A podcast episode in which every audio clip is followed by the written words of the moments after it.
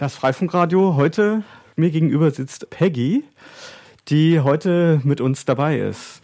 Äh, Peggy hat gesagt, sie möchte gerne sprechen über Internet ist Menschenrecht. Hallo Peggy. Hallo Elektra. Ja, also ich habe äh, Leute gesucht, die mitmachen und du hast dich gemeldet. Was hast du denn hier? Du hast hier irgendwelche Screenshots von der Präsentation vor uns liegen. Ja, ähm, also es, ist, es ist so, dass, ähm, äh, dass ähm, Monik und ich äh, auf der Republika äh, einen äh, Lightning Talk gemacht haben zu dem Thema. Und ähm, das war eigentlich ein Ergebnis von, äh, von einer Reihe von Ereignissen, die vorher gelaufen sind. Und äh, Darüber würde ich gerne erzählen. Ja, bitte. Also äh, Internet ist Menschenrecht. Äh, bezieht sich das jetzt auf so die gesamte Menschheit allgemein oder hast du da jetzt eine bestimmte Gruppe im Auge? Geht es um die Flüchtlinge im Speziellen? Also eigentlich ist es so, dass es von den Flüchtlingen ausging. Also ich habe mich, mit Flüchtlingen beschäftigt, ich habe mit Flüchtlingen gesprochen äh, und ähm, im Laufe dessen ist mir äh, mehr und mehr bewusst geworden, äh, wie wichtig der Anschluss am Internet ist und letztendlich geht's, ist es quasi auf, gehangen an, an Flüchtlingen, aber es geht um die Menschheit allgemein.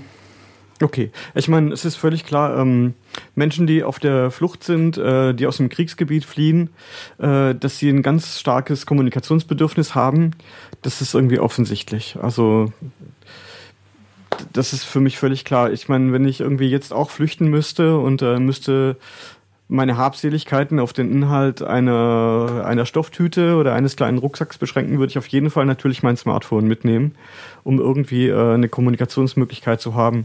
Und natürlich auch, ähm, wir haben hier sicherlich auch einen institutionellen Rassismus. Wir haben immer wieder Debatten im Parlament, wo es darum geht, äh, wie man Flüchtlinge doch abschrecken und äh, doch irgendwie schikanieren kann. Aus meiner Sicht, so sehe ich das, um sie abzuschrecken und äh, ja, wenn man dann da auf so einen Behördendschungel stößt und muss in kurzer Zeit irgendwie Entscheidungen treffen, dann ist es natürlich sehr wichtig, wenn man zum Beispiel das Internet zur Verfügung hat, um mal zu recherchieren, wie sind überhaupt meine Rechte. Äh, selbst wenn es nur darum geht, irgendwie hier Dokumente zu übersetzen, kann es absolut notwendig sein. Das ist ganz klar.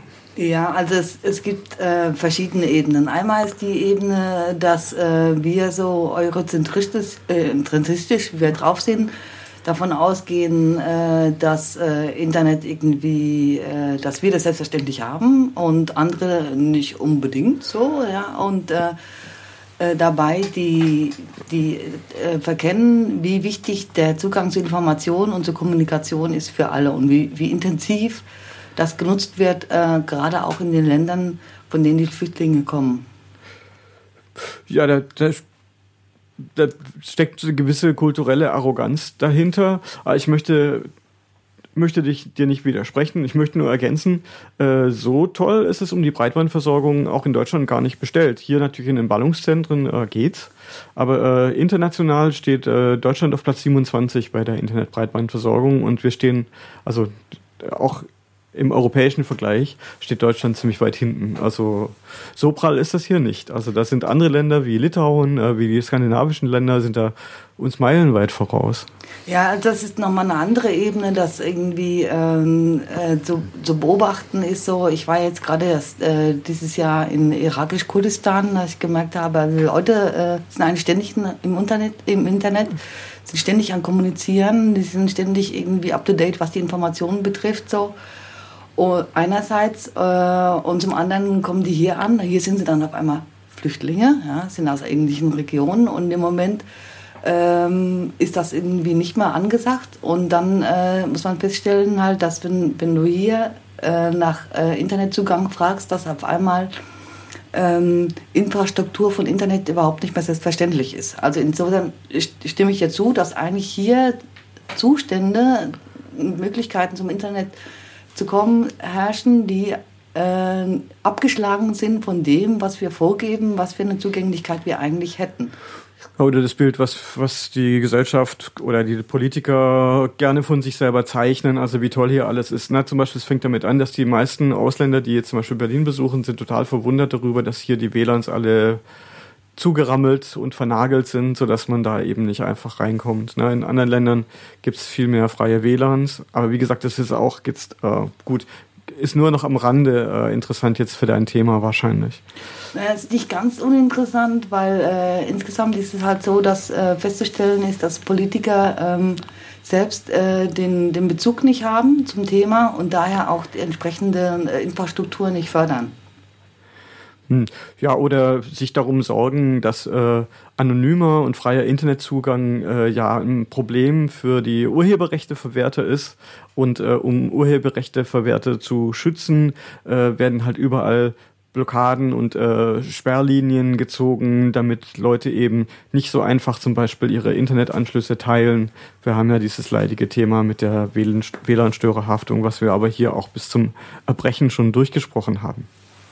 Ja, wir haben aber gleichzeitig auch äh, die, die äh, Aussage, selbst bei Hartz IV, dass gesagt wird, äh, die, die äh, digitale Teilhabe gehört mit zur Teilhabe an, am äh, Leben in der Gesellschaft überhaupt. Also das heißt, eigentlich ist es schon klar, dass digitale Teilhabe für jeden und jede möglich sein sollte.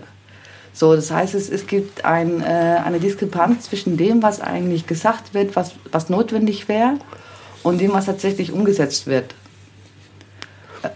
Die gibt es, fürchte ich, immer. Also, ja, also ich möchte also nicht, ich will das nicht, ich will das nicht relativieren, aber es ist häufig so, dass Leute Lippenbekenntnisse abgeben und ähm, nach außen hin eine bestimmte Meinung vertreten, äh, die sie aber gar nicht selber im Schilde führen, sondern sie sagen einfach nur, das ist das, was wir gerne wollen, äh, weil es unschicklich ist und unvorteilhaft wäre, die Wahrheit zu sagen. Ja, ähm, also ich denke, dass das ähm, zum einer auf einer Seite schon irgendwo, also, äh, also es ist nicht schwer dahinter zu kommen, dass, Internet, also dass der Internetzugang wesentlich ist. So. Also das äh, dazu gehört, um überhaupt kommunizieren zu können, überhaupt an irgendwelche Informationen zu kommen. Also wenn ich jetzt zum Beispiel vor, mir vorstelle, ich bin als Flüchtling, Flüchtling unterwegs, so, ne, da habe ich auch so Stories gehört, so wie ähm, dass irgendwie äh, selbst, also auf diesen Schlauchbooten, da gibt es so Methoden, das Smartphone zu sichern, selbst wenn du irgendwie absäufst, dass du irgendwie noch mit deinem Smartphone am, nach stundenlangem Schwimmen irgendwie am Strand ankommst und das ist noch trocken, das funktioniert noch. Das heißt, du brauchst das absolut, um lebenswichtige Informationen zu, zu kriegen. Es gibt Apps, die ähm, die geben die Informationen darüber zum Beispiel, wie gerade die, die äh, Seesituation ist in, in, auf Mittelmeer, ob du jetzt gerade los kannst oder auch nicht, welche Fähre gerade fährt oder auch nicht, welche äh, Grenze geschlossen ist oder auch nicht. Und ähm, dies, einerseits ähm, ist, das, äh, ist das eigentlich äh, ziemlich naheliegend. Das würden wir alle tun, wenn, also das machen wir eigentlich alle. Da denken wir gar nicht drüber nach. In dem Moment, wo wir Infos für irgendwas brauchen, brauchen wir Internet und eigentlich wissen das alle. Einerseits. Andererseits ist es aber auch so, dass ähm, es ähm, die Tendenz gibt, äh, Kontrolle über Informationen haben zu wollen und dass die Politik äh, sehr stark verunsichert ist, wenn äh, Informationen unkontrolliert florieren. Mhm. Das heißt, ähm, äh, wenn man sich jetzt äh, äh, überlegt, wie werden politische Entscheidungen getroffen, wie kommt man zu einem, äh, zu einem Punkt, das funktioniert letztendlich gleichzeitig mit der Art von Informationen, die Menschen haben. Auf Basis von Informationen und in, den Informationen, die eben durchkommen sollen, werden Entscheidungen getroffen und letztendlich äh, wird das Volk gewissermaßen dadurch regierbar. So, wenn ich jetzt sage, ja, ich lasse das jetzt frei laufen, dann wird das so eine unbestimmte Masse, wo ich nie weiß, wohin die jetzt gerade läuft. Also das heißt, es ist letztendlich ein politisches Interesse, Informationen irgendwie halbwegs zu kontrollieren. Es ist aber ein allgemeines Interesse und es ist eigentlich selbstverständlich, dass man an Informationen rankommen muss. Und das Erste, um an Informationen ranzukommen, ist, dass ich erstmal Zugang zu ihnen habe und äh, aktuelle Informationen sind halt nicht in der Bibliothek, sondern sind im Internet zu finden. Äh, eine ganz, ganz klare Sache und äh, zu dem, was du gesagt hast mit, der, mit den politischen Zwecken. Ähm, es gibt so ein Buch, das wurde 1979 veröffentlicht, da geht es um Regierbarkeit.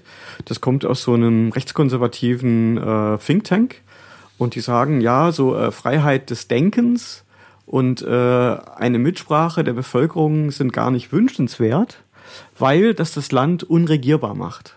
Ja, also Politiker müssen in der Lage sein, äh, gegen den Willen der Bevölkerung zu regieren, weil sonst das Land unregierbar ist. Und Regierbarkeit wird da äh, sehr hoch angesiedelt. Und äh, wenn es eben keine Kontrolle mehr gibt über den Informationsfluss, also wenn äh, auf dem Markt der Meinungen irgendwie äh, jede Meinung durch einen gleichen Verbreitungskanal erstmal die gleichen Möglichkeiten hat, äh, kann man ja eben nicht mehr politisch dafür sorgen, dass bestimmte Meinungen ohne weiteres über andere Meinungen dominieren. Das war früher anders. Ne? Um eine große Presse zu finanzieren, brauchte man viel Kapital und äh, unter Umständen auch irgendwelche Genehmigungen und Verbindungen. Und das hat sich natürlich heute durch das Internet weitgehend äh, liberalisiert. Das ist äh, zum einen eine gute Sache, macht aber natürlich auch gewissen Leuten, die sich eben zum Beispiel um die sogenannte Regierbarkeit sorgen und den, der Bevölkerung nicht so viel Mitspracherecht geben wollen, das macht denen natürlich Sorgen. Deswegen hätten sie schon gerne Internet, weil es ja sehr effektiv ist, um Sachen zu managen, weil es auch sehr wichtig ist, um Geschäfte zu machen. Aber gleichzeitig würden sie natürlich auch gerne da mehr Zensur ausüben und eben bestimmte Inhalte am liebsten fernhalten. Extremes Beispiel Volksrepublik äh, China oder Nordkorea wären jetzt so die Extrembeispiele dafür. Ja, also gerade was äh, Regierungen betrifft und auch die Ausführungen von Regierungshandlungen durch die Verwaltung, also sprich zum Beispiel durch Leute, die äh, Asylanträge be beantragen. Äh, äh, ich meine, das ist aber irgendwie auf dem Amt, äh, wenn Hartz IV beantragt wird, im Grunde auch nicht anders.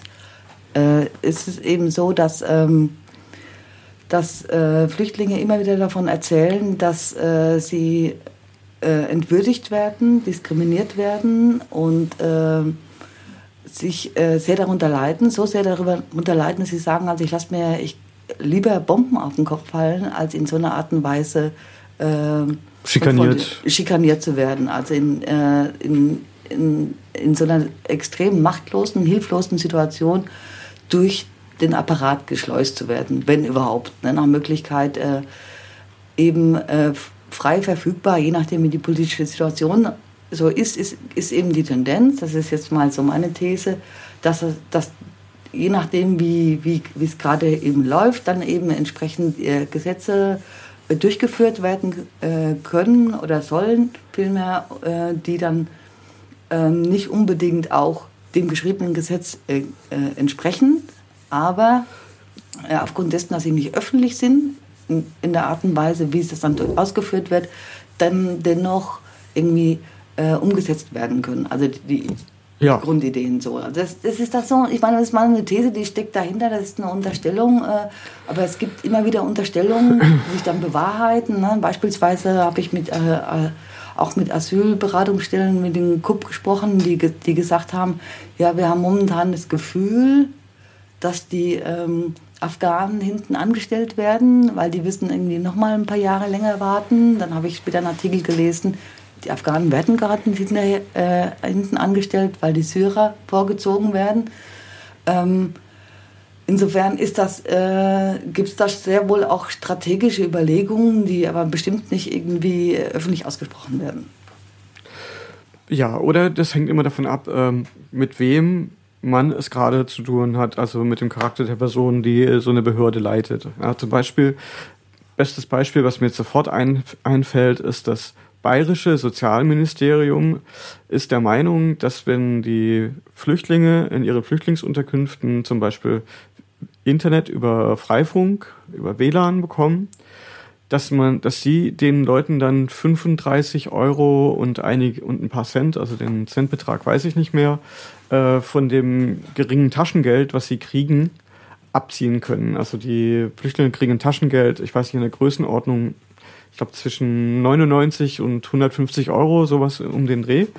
Und äh, davon werden ihnen dann, wenn es in der Flüchtlingsunterkunft, wo sie sind, 35 Euro abgezogen. Ja, die, ange die angeblich dafür eingerechnet sind, dass sie, Inter dass sie für Internet bezahlen. Genau, angeblich äh, wird ihnen das äh, für Kommunikation da in diesem Taschengeld hinzugefügt. Äh, da haben dann Leute dann auch so zynisch gesagt, da sieht man mal, wie viel der Freifunk wert ist. Ne? Also wenn da irgendwie tausende Leute sind und es gibt dann äh, die Freifunk-Hotspots, äh, dann ist es so und so viel 1000 Euro wert. Aber das ist natürlich eine abstruse Rechnung. Äh, wer von uns hier gibt denn äh, 35 Euro äh, für Kommunikation übers Internet aus? Also, also äh, aber dennoch gibt es äh, Flüchtlingsheime in Berlin, äh, wo Flüchtlinge für ihren Internetzugang bezahlen. Äh, zum Beispiel eins in Pankow in der Rinnbahnstraße.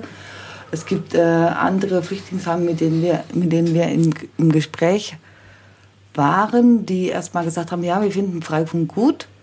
Und äh, dann aber so mit dem Hintergrund, naja, ah, billig äh, umsonst Internet, ja gut, warum eigentlich nicht? Ja? Und wenn man sich dann näher damit auseinandergesetzt hat und muss dann irgendwie darum gehen, ja, Freifunk, ja schön, aber bitte nachts abschalten, weil die anderen Flüchtlinge werden gestört, die mit da wohnen, aber bitte irgendwie nur an den äh, öffentlichen, also zentral zugänglichen Plätzen, die es im, im Rahmen des, also im, im im Flüchtlingsheim selber gibt.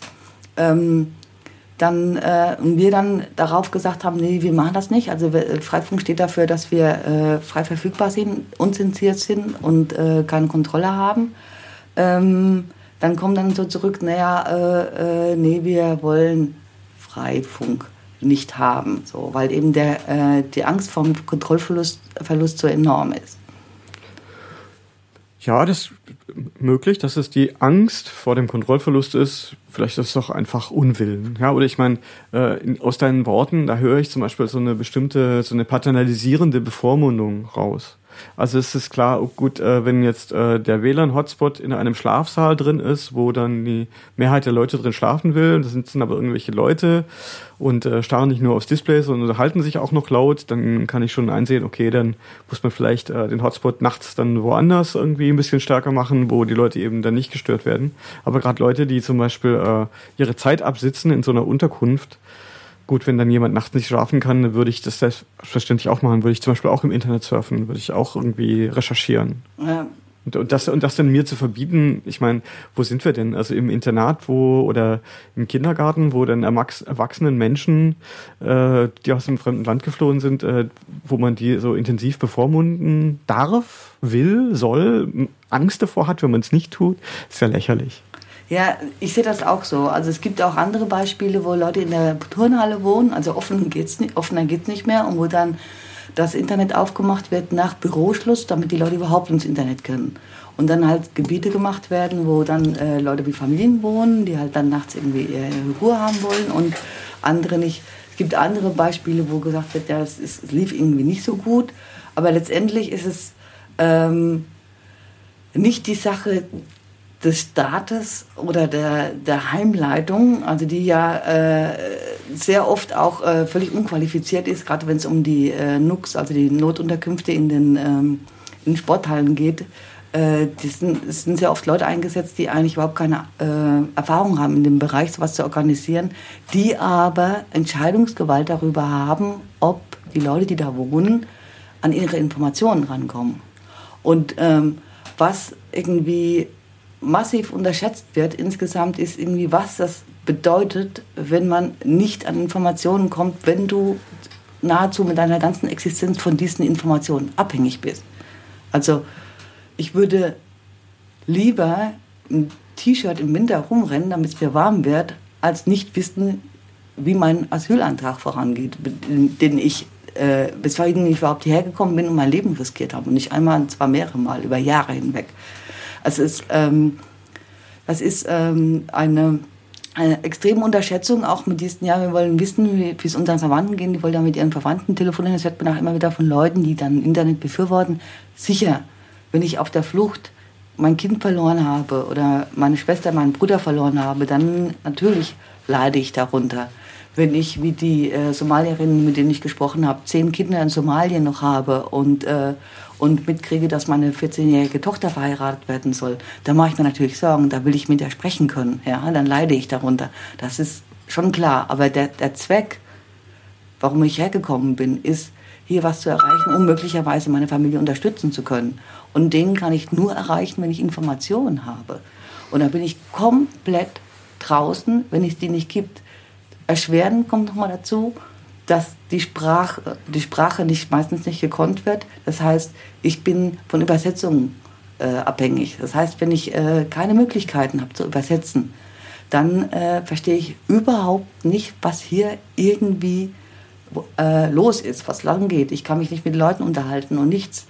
Ähm, das wird auch ähm, die, die, dieser Wille und die Notwendigkeit, überhaupt hier anzukommen, wird auch massiv unterschätzt. Also ich komme in einem Land, in dem ich nicht die Sprache spreche, wo ich mein Leben dafür riskiert habe und ich kann mich mit niemandem unterhalten und ich komme nicht an Informationen ran. Das ist schon eine sehr, sehr heftige Situation.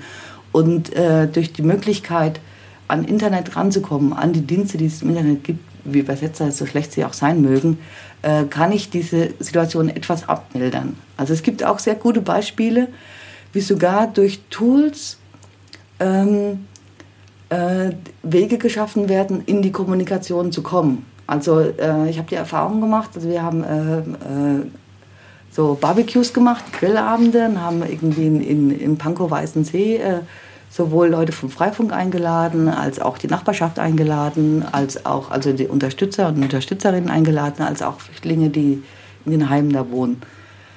Was passiert? Die Flüchtenden stehen dann in einer Ecke, die Leute, die Helfer und Helferinnen sind, stehen in der anderen Ecke. Also es gibt diese Scheu, aufeinander zuzugehen, einfach zu sagen, so hier, hallo, ich bin der Rüdiger oder so. Ähm, wie kriege ich denn das hin? So, das ist, ähm, um so in, in, in eine Art für Dynamik zu kommen, dass du überhaupt verstehst, was da überhaupt los ist. Und da gibt es äh, zum Beispiel in Essen haben die das so gemacht, die haben äh, äh, die Flüchtlingsheime äh, komplett, also quasi äh, stadtweit an, an Freifunk angeschlossen, angeschlossen einerseits und andererseits haben sie eine, eine, äh, ein Tool zur Verfügung gestellt, mit dem so eine Art äh, eBay Kleinanzeigen könnte man sagen, mit einem Übersetzungstool. Das heißt, was passiert? Äh, einer sagt irgendwie, ich brauche einen Strampler, ich brauche ein paar Schuhe in der, in der Art und Größe. Jemand von der Nachbarschaft äh, meldet sich, ich habe die. Dann habe ich einen Übersetzer und dann komme ich ins Gespräch. Ich habe einen Grund, ins Gespräch zu kommen. Ich kann irgendwie halbwegs kommunizieren und die Leute treffen sich irgendwo im Wohnzimmer oder im Garten oder so. Das heißt also, es gibt Möglichkeiten, die damit überhaupt nicht ausgeschöpft werden, um auch äh, sozial Bewegung reinzubringen in die ganze Geschichte und letztendlich auch in, in, in die Möglichkeiten, äh, ähm, die, diesen Stress abzubauen, den wir haben äh, durch die vielen Vorurteile, mit denen wir konfrontiert werden. Mir ist es klar. Ich glaube auch den meisten Leuten, die, die uns zuhören, ist es klar. Ich sehe das Problem halt äh, klar. Ähm, die, die unter anderem die Freifunk-Community können da helfen. Ähm, ja, ansonsten ist es halt ein, ein, gesellschaftliches Problem. Ich meine, Amnesty International hat ja gerade eben kritisiert, dass wir eben in Deutschland einen institutionellen Rassismus haben. Und ähm, ich interpretiere das so, wenn dann zum Beispiel so Bedenken vorgeschoben werden. Also ich sehe, betrachte das als vorgeschoben. Äh, das ein krasses Beispiel war äh, eine, eine, eine Frau von den Behörden in Stuttgart, die gesagt hat, äh, sie ist, sie, man, sie könne es nicht verantworten, dass die Flüchtlinge Internet bekommen, solange nicht sichergestellt ist, dass die Inhalte hasenrein seien. Weil diese Menschen, äh, die unter anderem vor dem IS geflohen sind, die könnten sich ja da radikalisieren. Also so übers Internet. Wenn, ja. es nicht, wenn es nicht hasenrein ist. Ja. Hasenrein. Ja, was das auch immer heißen mag. Ne? Ja. Ähm, es ist absurd. Ich meine, es gibt nicht viel dazu zu sagen. Es ist absurd. Wir sind alle gewohnt, irgendwie äh, äh, über Internet zu kommunizieren. Wir sind alle gewohnt, wenn wir irgendwie was haben wollen, dass wir erstmal im Internet nachgucken. So, ich war gerade letztes Jahr im. Also die Abhängigkeit ist mir selber. Also also wie gesagt, um in die Gesellschaft reinzukommen und an Informationen zu kommen, um mich überhaupt irgendwie basismäßig zu bewegen zu können. Das heißt, äh, gesundheitliche Fürsorge, äh, Bildung, Bewegen im, im Straßenverkehr, ähm, die wesentlichen Informationen von den Behörden gängig zu machen habe, wo finde ich die überhaupt und so weiter und so fort. Woher soll ich die kriegen, wenn ich sie nicht übers Internet kriege? Ja. Um eine Steuererklärung heute abzugeben, muss man das Internet benutzen. Hier. Sogar, sogar hier in Deutschland. Ja. Also alle bauen darauf, die Verwaltungen bauen darauf. der Markt baut darauf. Irgendwie zwischenmenschlich irgendwie spielt sich sehr viel darüber ab, was von vielen dann auch wiederum bedauert wird. Ähm, ja, ich betrachte das als so einen gewissen kulturellen Skeptizismus, aber das steht auf einem anderen Blatt. Ja, das gibt auch, es gibt abgesehen von, von solchen praktischen äh, ähm, Anwendungen, gibt es auch nochmal politische Anwendungen. Das heißt, es, es gibt ein Recht auf Meinungsfreiheit, es gibt ein, Recht auf, äh, gibt ein Petitionsrecht und äh, aufgrund von dessen hat zum Beispiel die Europäische Menschenrechtskommission äh, schon mehrere Mal bestätigt, dass äh, der Internetzugang dazugehört. Das heißt, heutzutage ist es gar nicht mehr vorstellbar, dass man äh, die politischen Grundrechte ausüben kann, ohne digital angebunden zu sein. Ja, und äh, der erste Staat, von dem ich weiß, der ähm, das in ihr, das Grundgesetz, ihr Grundgesetz reingeschrieben hat, dass das, in, das Internetzugang ein Menschenrecht ist, war Lettland. Oder Litauen? Eine, eine von beiden. Ein, Estland? Ein, eine der drei baltischen Staaten. Ja, also Litauen. Ich, war, ich glaube, es war Litauen. Ja, ich war auch in Estland gewesen, habe mich sehr gewundert, also wie intensiv die vernetzt sind.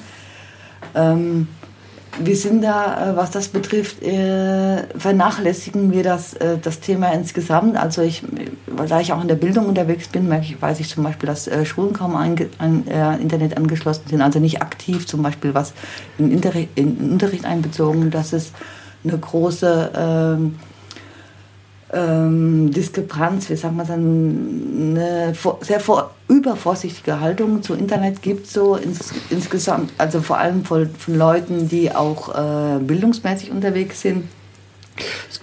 Es gibt ja meinungsstarke Leute, die äh, über die Bildung sagen, irgendwie, äh, es führe zu einer digitalen Demenz. Das ist eine, einer dieser, dieser Kampfbegriffe, äh, wenn die Kinder zu früh Zugang zu solchen digitalen Medien bekommen. Es führt zu einer digitalen Demenz. Naja, aber was aber die Tatsache, also tatsächliche Situation an den Schulen ist, dass ähm, der Informationsfluss, den die Kids haben, sobald sie den, äh, das Schulhaus verlassen, über ihre Internetanbindung, ist, in, ist so viel höher, so viel intensiver und so viel aktu aktueller als das, was in der Schule läuft, dass es einen Gap gibt, der irgendwie kaum mehr zu überwinden ist.